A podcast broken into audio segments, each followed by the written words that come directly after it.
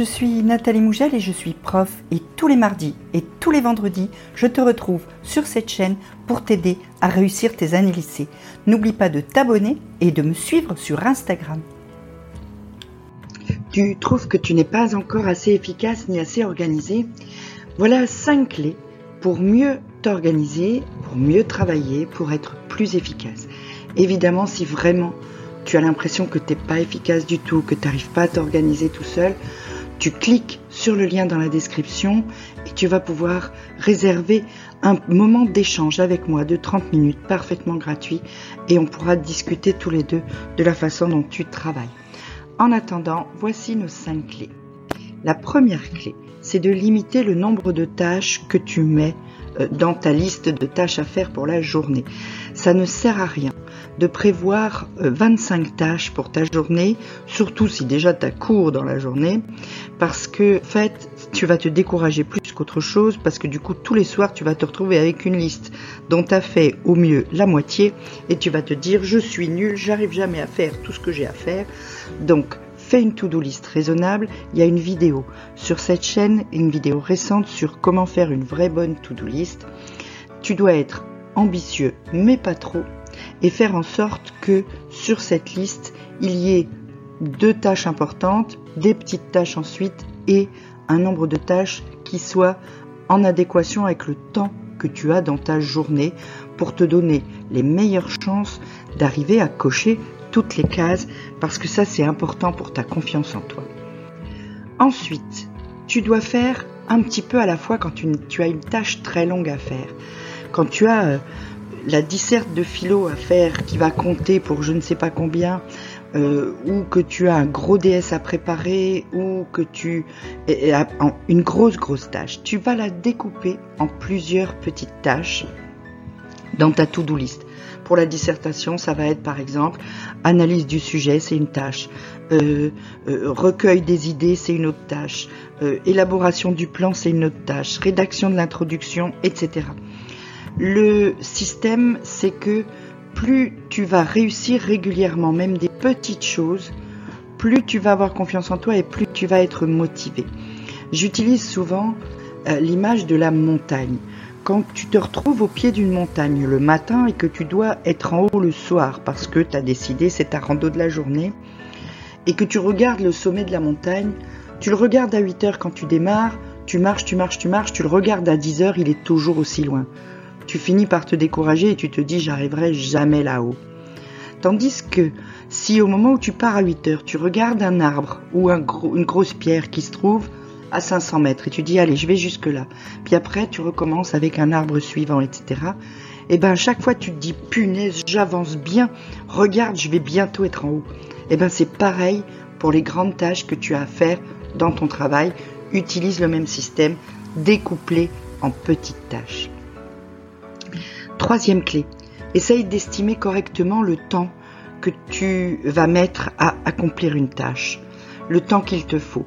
Il faut que tu fixes une deadline. Chaque fois que tu te lances dans un exercice, que tu te lances dans un travail, tu dois te fixer une deadline, un moment où tu es censé avoir fini cette chose que tu es, que tu es en train de commencer. Pourquoi?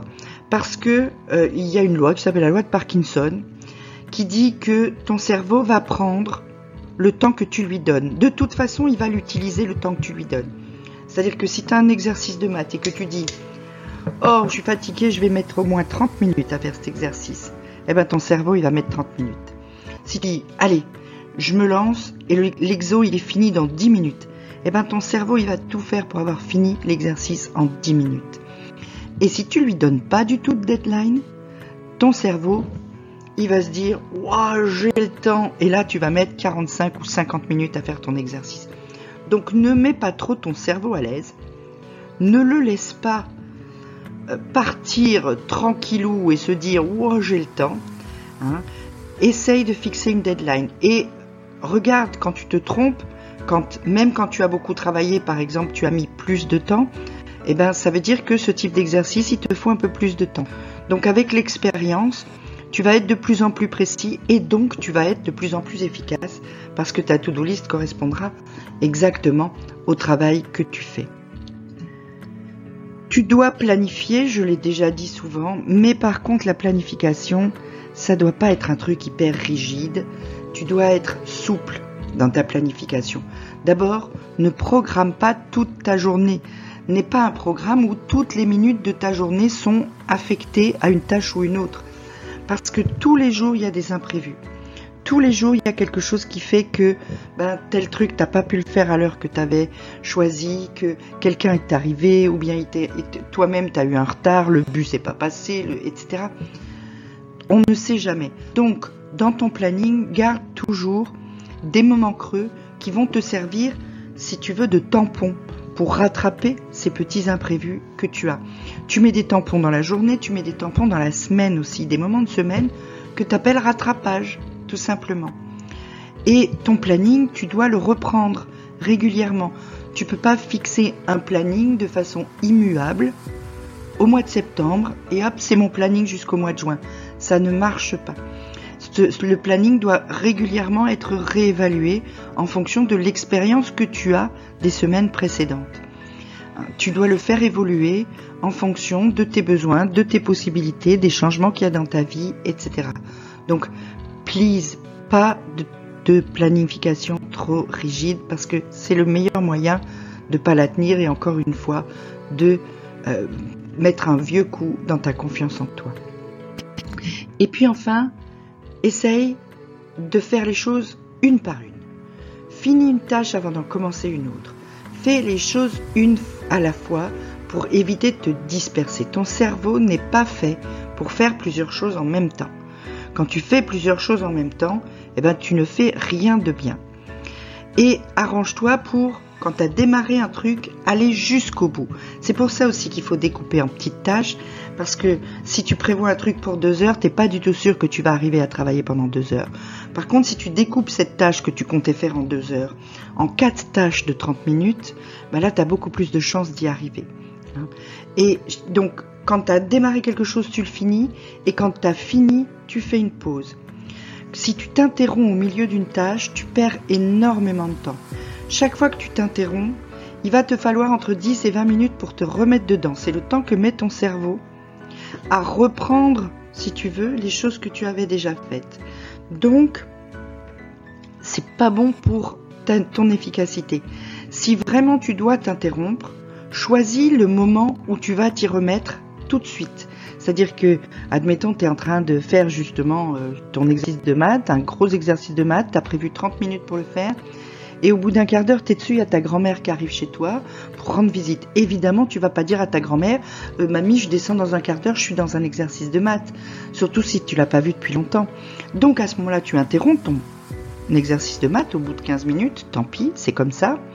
Mais par contre, tout de suite, tu choisis dans ta tête ou même tu écris, voilà, et eh ben à telle heure, je me remets à mon exercice de maths.